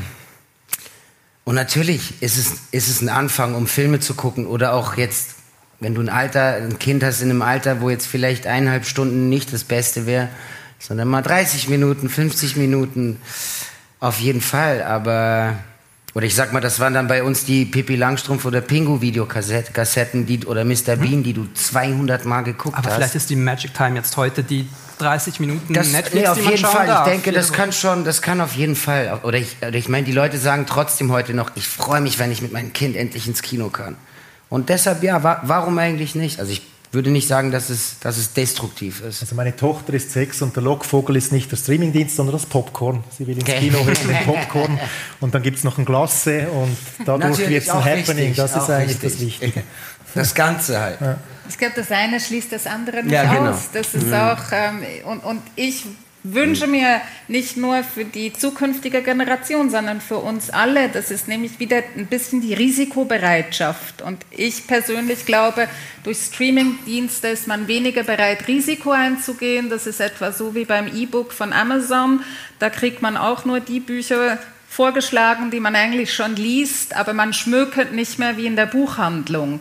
Und ich glaube, das Schmöken, das, die Risikobereitschaft, die ist für mich persönlich etwas ganz, ganz Wichtiges, dass man eben auch mal ein, das muss ich auch meinen Kindern immer wieder sagen, es ist nicht schlimm, wenn ihr euch mal langweilt im Kino. Und es ist auch nicht schlimm, wenn man mal rausgeht und sagt, dieser Film hat mir nicht gefallen. Das ist völlig okay, das gehört dazu. Man muss nicht immer alles toll finden und man muss nicht immer unterhalten werden. Und das, finde ich, fehlt in unserer Generation etwas, diese Risikobereitschaft. Also, ähm, ich schaue regelmäßig mit meinem kleinen Sohn, bin ich sehr dankbar für Netflix Friends. Äh, es gibt zehn Seasons, auf 25 Folgen, auf 30 Minuten. Und das heißt, wir haben noch zu tun. Und das finde ich etwas äh, sehr Schönes, weil es ist eine Art äh, Beziehungspflege, weil er dann wirklich, wir freuen uns, wir versuchen das jeden Tag eine oder zwei oder drei Folgen zusammen zu schauen und dann ist es wie etwas, das wir gemeinsam teilen und auch nachher noch darüber reden oder die Charaktere werden wie halt in diesen Sitcoms sind sie so, ähm, ja, wie gute Freunde und dann hat man so Sprüche. Und da finde ich, da leisten diese Dienste auch etwas sehr Gutes. Das könnte ich jetzt zum Beispiel nicht machen. Ich würde nie 10 mal 25 Videokassetten kaufen, um mit ihm das zu schauen. Und für solche Sachen finde ich das äh, sehr gut. Andererseits, was ich so schwierig finde, ist die Menge. Also die unfassbare Menge, die Auswahl, eben wie du auch sagst, zwei Stunden, bis man sich überhaupt auf etwas geeinigt hat. Das fand ich bei Cinefile, fand ich das äh, sehr gut, dass es kuratierte Programme gibt, also dass Leute eine Filmauswahl getroffen haben und dann schaut man, was die vorschlagen. Ich bin immer überfordert mit der schieren Menge und ich glaube auch, dass man etwas, das so endlos verfügbar ist, hat auch in der Wahrnehmung einen kleineren Wert. als wenn man eben ins Kino geht und seien es die Popcorn oder was auch immer, es wirkt, es wirkt einfach, ich will das auch nicht romantisieren, aber es wirkt wie wertvoller. Das glaube ich auch bei, den, bei, eben bei deiner Tochter zum Beispiel. Ja. Ich glaube, äh, die Hürde zum Kino ist dann noch, dass man zu dem Zeitpunkt dort sein muss, wo im Programm steht, jetzt fängt es an, währenddem man beim Streaming ja jederzeit ähm, schauen kann. Als ich irgendwie Kind war, haben wir immer die Italiener ein bisschen so suspekt gefunden, weil bei denen schon Nachmittagskanale Cinque lief. Das war so in der gut schweizerischen Familie nicht der Fall. Der Fernseher, der lief dann seriöserweise nach der Tagesschau oder so. Und heute sind wir in unseren Haushalten auch so, diese Endlosschlaufen, ähm, äh, die eigentlich laufen. Und ich finde es ähm, kein Kulturpessimist, aber etwas, was ich etwas trist finde bei diesen ähm, Übrigens, ich habe den Streaming, äh, Netflix habe ich auch äh, für die Tochter, aber irgendwie sediert man ja einfach die Kinder, damit man mal äh, 20 Minuten in Ruhe telefonieren kann, damit die einfach mal Ruhe geben und absorbiert sind und diese Rolle, quasi der Onkel YouTube oder Onkel Netflix, ähm, das hat auch etwas ähm, Trauriges und ich beobachte, dass ähm, Kinder viel zu lange vor diesen Bildschirmen ähm, verbringen, weil das einfach immer weitergeht. Peppa Wutz zwei, drei, vier. Und wenn man das nicht so programmiert oder einstellt, dass irgendwann auch mal Schluss ist, schauen die da zwei, drei Stunden locker durch. Und ich habe nicht das Gefühl, dass das ähm, gesund ist. Ich habe schon, als ich Filmjournalist war, man hat immer so die, das Kino romantisiert und wenn Spielberg einen Lincoln gemacht hat, dann zeigt man ihn im Weißen Haus, weil er inspirieren kann. Und wenn es irgendwie weiß ich, eine Massenschießerei gab, dann hat das ganz sicher nichts mit dem Kino zu tun. Ich habe immer gesagt, nein, also Kino kann gut wirken oder schlecht wirken und so ist es auch mit diesen, mit diesen Serien. Wenn, wenn, wenn das Maß nicht eingehalten wird, halte ich das für schädlich. Ich glaube, wir können festhalten, dass ähm, die Kinobetreiber immer noch besser kuratieren, viel besser als irgendein Algorithmus. Ja. Ja. Ja, fuck, ja dann möchte ich diese Gelegenheit ähm, benutzen, um ähm, die, den, die Fragerunde zu eröffnen. Also falls Sie, liebe Gäste, ähm, Fragen haben an, an, meine Gäste hier auf dem Podium, wir haben ein Mikrofon, ein Nur desinfiziertes. Ich habe den Fehler gemacht, ja? viel zu viel Wasser zu trinken. Darf die Toilette ist wegrennen? raus und dann links. Entschuldigung. Also die, die, die, Fragen für Joel Bassmann heben wir uns noch kurz auf, aber falls Sie Fragen für die anderen drei Gäste haben, dann kriegen Sie jetzt die Gelegenheit, diese zu stellen.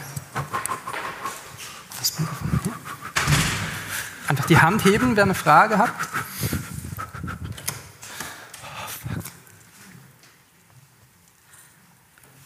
Sonst haben wir eine Frage. Wer hat alles ein Netflix-Abo? So mal aufhalten. Oder besser, wer, wer hat keines? regelmäßig ins Kino? Ich vermute, ich vermute aber, dass, dass, unser, äh, dass unsere Gäste heute kein repräsentatives Abbild abgeben für, für die Schweiz, weil ähm, ihr seid, sie sind bestimmt alle ein bisschen kinoaffiner als der Durchschnittsschweizer. Ähm, wenn gerade keine Fragen sind, mache ich sonst weiter. Edna Eppelbaum, ähm, Sie haben in einem Interview mit der Sonntagszeitung daran erinnert, das haben Sie heute auch wieder gemacht, dass das Kino ja bereits Fernsehen, Videokassetten und DVDs überlebt hat. Was muss die Kinobranche jetzt leisten, um auch gegen Streaming zu bestehen? Und welche gibt es da konkrete Strategien, die Sie verfolgen mit dem, mit dem Kinoverband? Das sind ganz viele Themen, da müssen wir, glaube ich, eine zweite Runde aufmachen. Ich glaube, das Wichtigste für uns in der Kinobranche ist das Herz, das uns weiterlaufen lässt, das ist der Inhalt. Ohne Inhalt ist es wahnsinnig schwierig, Kinos zu betreiben. Das ist auch etwas, was wir jetzt diesen Sommer erlebt haben. Es braucht Inhalt, Inhalt, Inhalt, Inhalt. Das heißt, es muss wirklich, es muss eine, es, und das fängt nicht erst bei den Starregisseuren an, das fängt schon vorher an. Es braucht gute Drehbücher. Gute Drehbücher, die gut verfilmt werden, die gut ins Kino gebracht werden, das ist das Herz unseres Geschäftes. Und solange das existiert, existieren auch die Kinos.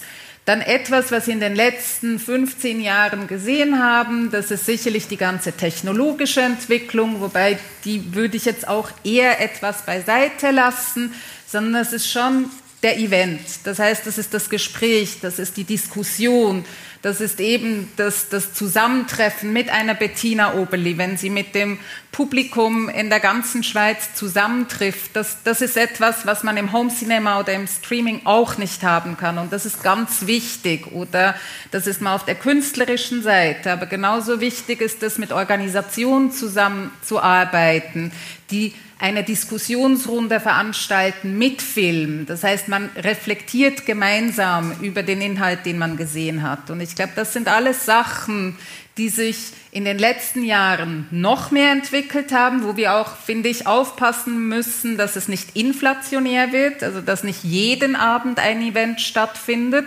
Das geht noch in einer Stadt wie Zürich, wo es auch so viele verschiedene Kino- und Kinogruppen gibt.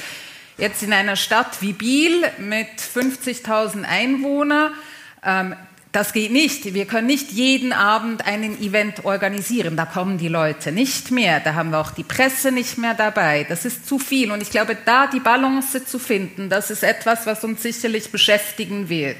Wie kann man die Leute animieren? Wie kann man Debatten, Events organisieren, ohne nur den Fokus darauf zu lenken. Und deshalb noch einmal, es braucht Inhalt, Inhalt, Inhalt. Ich schaue noch mal, ob irgendwelche Fragen inzwischen aufgekommen sind, jetzt wo auch Joel Bassmann wieder zurück ist. Vielleicht saßen Sie auf eine Frage. Ja. Okay, ähm, sonst mache ich noch mal mit den... Ja, bitte. Das Mikrofon ist unterwegs.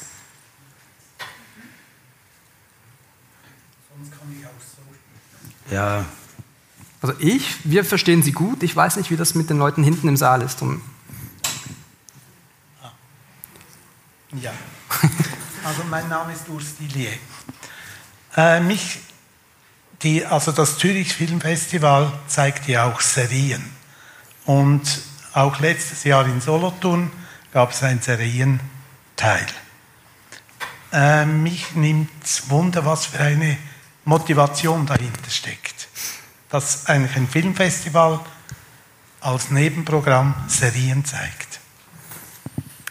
Weil halt immer mehr Serien auch von großen Kinoregisseuren gemacht werden, weil sich da das Personal ähm, anfängt zu durchmischen, äh, zeigen Filmfestivals auch ähm, Serien. Das ist jetzt aber auch etwas, was ich sozusagen geerbt habe und sicher nicht das Zentrum ist äh, vom Zürich Filmfestival. Also wir sind schon in erster Linie äh, für den Kinofilm da. Aber man kann es nicht wegdiskutieren. Eben Scorsese macht, äh, ist, ist, ein großer Kinoregisseur, macht aber halt auch äh, Serien. Und wenn die von guter Qualität sind, dann finde ich, kann man äh, die Kinos öffnen und diese auch zeigen. Aber wir würden jetzt nicht, ich weiß nicht, Marseille fand ich so eine grauenhafte Netflix-Serie oder sowas, das würde ich jetzt nicht, also es muss schon eine be bestimmte Qualität ähm, haben, damit wir eine Serie zeigen. Wir würden übrigens auch Filme von Netflix zeigen am Festival. Es ist nicht so, dass eben dass das das Feindbild ist, aber Netflix hat sich zum Beispiel dieses Jahr entschieden, überhaupt keine Festivals zu machen, ähm, was aber mehr mit diesem Angst von äh, Corporate America mit es könnte einen Fall geben und dann gibt es äh, Schadenersatzklagen zu tun hat. Die sitzen alle auch irgendwo im Homeoffice. Niemand von denen war äh, übrigens auch bei den Hollywood-Studios zurück im Büro. Ähm, und momentan ist die ganze Filmbranche sehr angstdriven, also vor allem die amerikanische. Und es gibt bereits eine ganze Tendenz hin zum Animationsfilm, weil Animationsfilme kann man aus dem Homeoffice machen, da muss niemand, gibt es kein physisches Shooting. Irgendwann in drei Jahren kommt dann die ganz große Welle mit den Animationsfilmen, ähm, weil man das einfach Covid-gerecht ähm, herstellen kann. Aber das ich möchte an dieser Stelle vielleicht nochmal den geschätzten Martin Scorsese aufgreifen und seinen Netflix-Film The Irishman. Ähm, ich glaube, der Hintergrund war da, dass Paramount, mit, für den er sonst Filme dreht, seinen neuen Film nicht mehr finanzieren wollte, weil der letzte nicht viel Geld eingenommen hat. Und dann sprang Netflix ein. Und das ist halt das Ding, Netflix hat Geld. Scorsese Wir haben, aber auch. Scorsese auch. Er hätte das auch einfach mit weniger Geld machen können. Und er kennt Al Pacino und Robert De Niro sehr gut und Joey Pesci und Harvey Keitel auch. Die hätten ihm einen guten Preis gemacht. Aber Entschuldigung, ich habe dich unterbrochen. Worauf ich eigentlich hinaus will, ist, ähm, dass wir haben auch von der Fülle an Material auf Netflix und von dieser Unübersichtlichkeit gesprochen. Aber die Fülle bedeutet ja auch etwas. Diese Quantität bedeutet ja auch, dass da ganz viele Arbeitsstellen geschaffen wird, dass da Geld in die Filmwirtschaft reinfließt, die andernorts vielleicht fehlt oder wo ähm, ähm, der, der Mut zum Risiko fehlt. Das Fernsehen ist ja auch ein guter Ausbildungsplatz für emporkommende Filmemacher. Ähm, Sie haben sich über, Bettina Oberli, Sie haben sich über Werbefilmer geäußert. Für einige Filmschaffende sind auch Werbefilmer ein guter Ausbildungsplatz. Soll, ist man vielleicht in der Branche auch froh, dass, dass da überhaupt Arbeit ist? Also bis jetzt bietet Netflix keine Arbeit für Filmschaffende. Nicht in der Schweiz? Nein, ich weiß, dass die Tendenz jetzt eher so geht, dass Netflix immer mehr selber auch produzieren will und ich glaube, irgendwann wird das, die werden alle schlucken. Also irgendwann werden die unabhängigen Produktionsfirmen, wenn Netflix jetzt weiter so existiert, äh, werden die irgendwann äh, zu Netflix gehören und dann arbeitet man für Netflix. Das bringt mich zum Stichwort Lex Netflix. Ähm, da geht es darum, dass der Bundesrat will, dass ausländische Streamingdienste, also jetzt nicht nur Netflix, sondern auch andere, dass die einen Teil ihrer Einnahmen reinvestieren in die Schweizer Filmszene, in die Schweizer Filmbranche. Da war mal von 4% die Rede, der Nationalrat ähm, hat jetzt gesagt, 1% reicht auch. Egal wie viele Prozent das ist, wäre so eine Regelung etwas, das viele Probleme schon aus der Welt schaffen würde? Ich glaube nicht. In England vielleicht, die würden einfach sagen, ja, dann gibt es ja kein Netflix in der Schweiz. Sind ja nur 8 Millionen.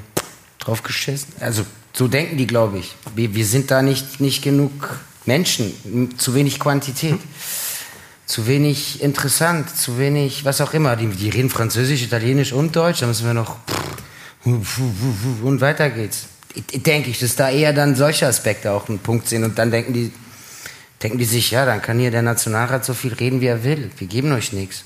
Warum sollten wir auch? Ihr konsumiert ja unsere, wir haben eine Statistik, äh, ihr konsumiert mehr Filme, die schon lange gedreht wurden und eigentlich wir gar nichts abgeben müssen, weil wir haben die Filme gekauft und die Rechte gehören uns. Also was wollt ihr von uns? In der Schweiz jetzt. Wenn du natürlich vom englischen Markt oder von China reden würdest, dann, dann glaube ich, zahlen sie auch 10 Prozent. Ja, das ist das große, also das ist der Grund, warum keine Netflix-Serien oder Filme bis jetzt in der Schweiz entstanden sind, weil der Markt zu klein ist. Jetzt könnte man aber auch sagen, der Markt ist nicht nur die Schweiz, der Markt ist der ganze deutschsprachige Raum. Mit dem Zurich Film Festival ist das ein bisschen ähnlich. Das Zurich Film Festival kriegt große Filme teilweise auch weil die Studios sich dann nicht denken, oh, das ist die kleine Schweiz, sondern das ist das, gro Nee, das ja, ja. große Ja, deutschsprachige Gebiet. Aber ich glaube, bei den Prozenten geht es vor allem dann nur um die Schweiz. Ja. Also. Aber diese Reinvestitionspflicht, die herrscht eigentlich in allen Ländern. Es geht auch nicht nur um Netflix, ähm, sondern es geht eigentlich um alle Streaming-Anbieter im Vergleich eben zum Fernsehen, im Vergleich auch zu Teleclub, die ja bereits reinvestieren. Und ich glaube, das ist schon, das löst nicht alle Probleme, ganz und gar nicht. Und die 1%, das ist eine symbolische Summe von was 4% wären 5 bis 7 Millionen gewesen. Also kann man das runterbrechen auf ein. Also nee, damit äh, retten wir das Schweizer Filmschaffen nicht. Aber es ist auch hier wiederum einfach eine Transparenz und eine Gleichberechtigung auf gesamtem Niveau, dass eben nicht einfach nur Firmen in der Schweiz ausstrahlen können, ohne eben auch in das Schweizer Filmschaffen zu investieren. Und das ist schon wichtig. Nee, ich glaube, Netflix kümmert das nicht. Jetzt in der Schweiz, glaube ich, weil wir einfach nicht spannend genug sind. Keine Kaufkraft, keine zu wenig Menschen.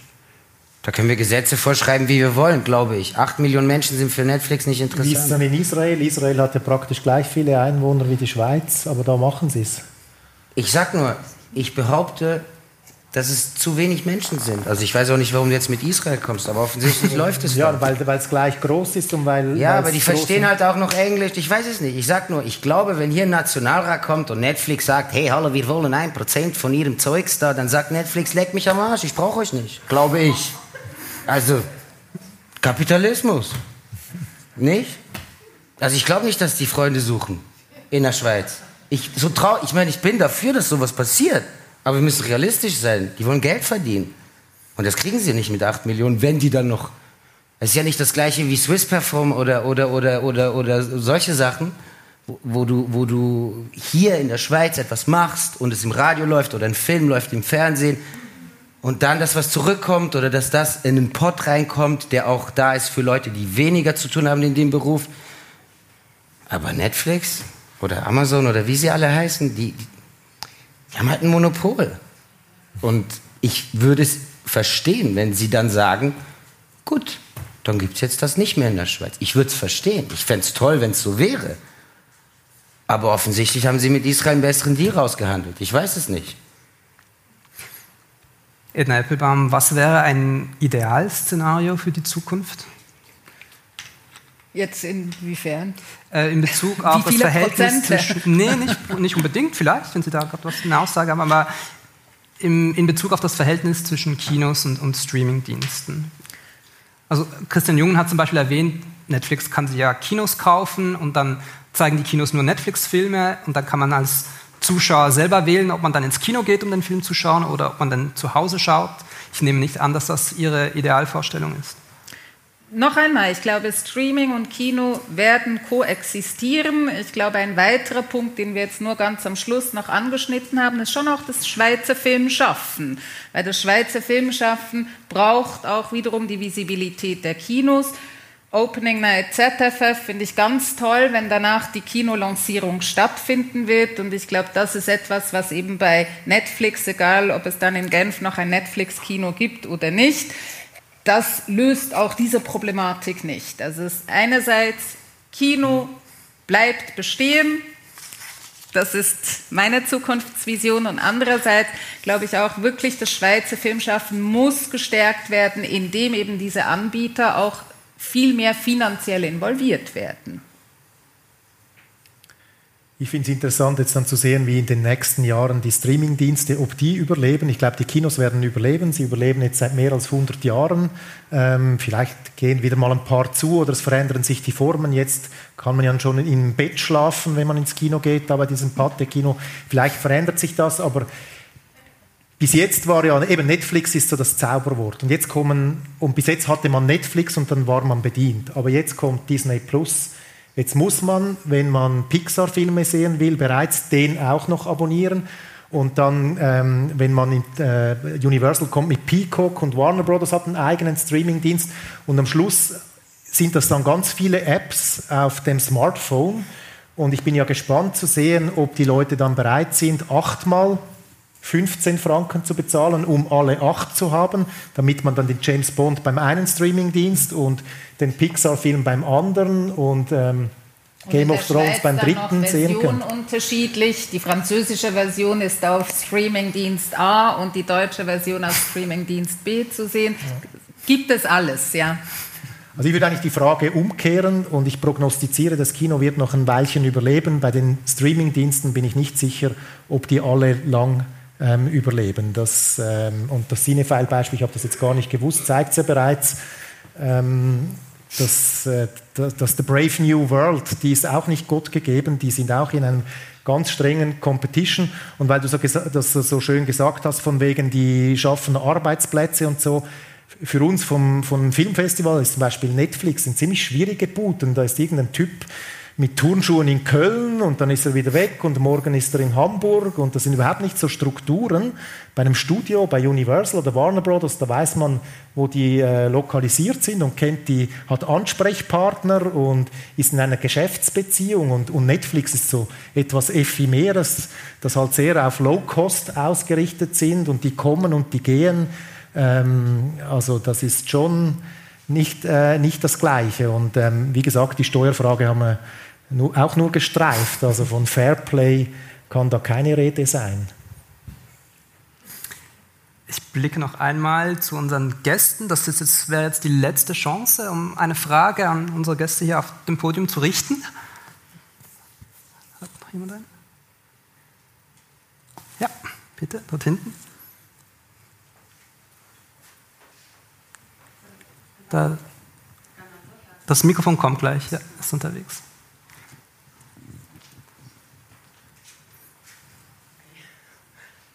Also es gibt so ein bisschen Richtung zwei äh, Klassengesellschaft.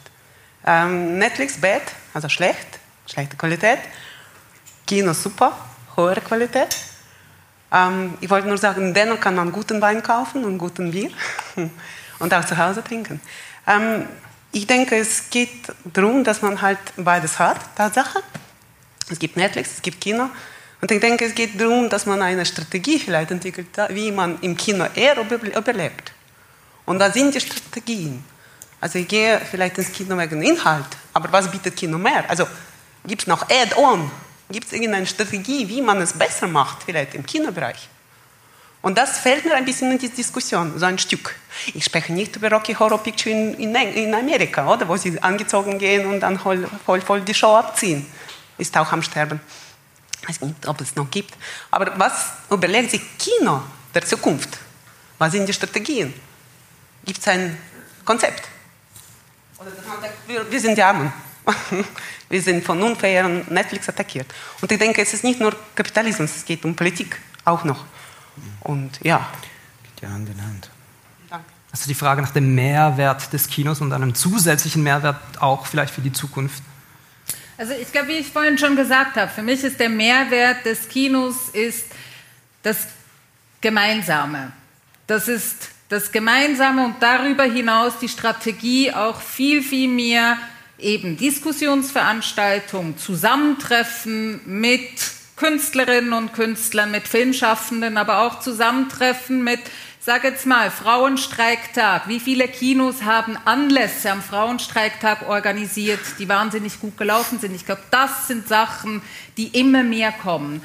Wie hier heute Abend. Da ist zwar kein Kino, aber das ist wichtig, dass eben die Menschen zusammenkommen, um über etwas zu reden, um etwas zu lernen. Ich glaube, diesen Mehrwert hat das Kino schon immer getan gehabt, also 30er bis 50er Jahre Tagesschau im Kino.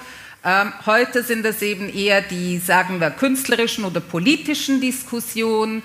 Und der Mehrwert ist vielleicht auch nur das Popcorn für deine Tochter. Das ist auch das, was uns am Zirkus hält. Das ist der Geschmack des Popcorns. Auch das ist nichts Negatives.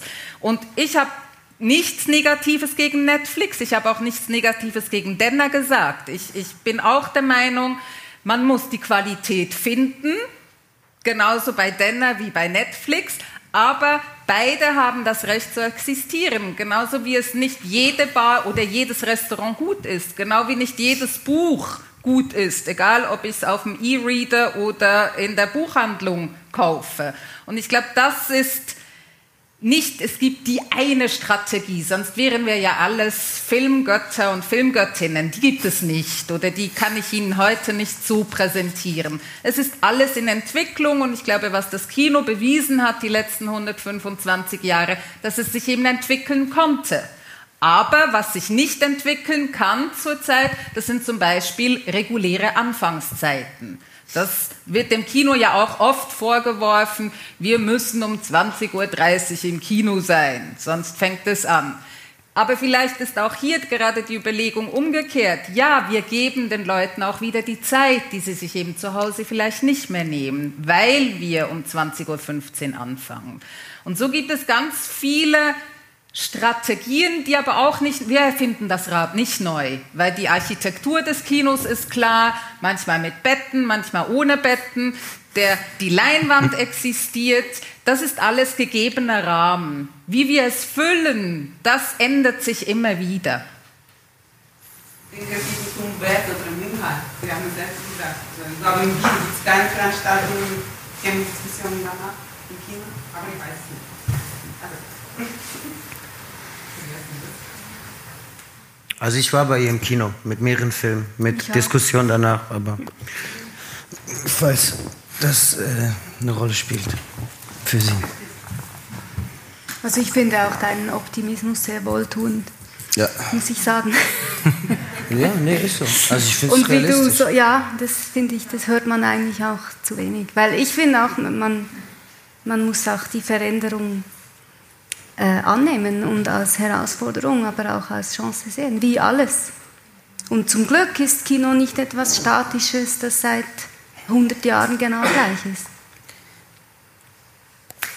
Ich glaube, auch aus Zeitgründen nehmen wir das jetzt als schönes Schlusswort. Vielen Dank, Bettina Oberli. Ähm, ich bedanke mich ganz herzlich bei, bei Ihnen vier für, für Ihre rege Teilnahme an der Diskussion.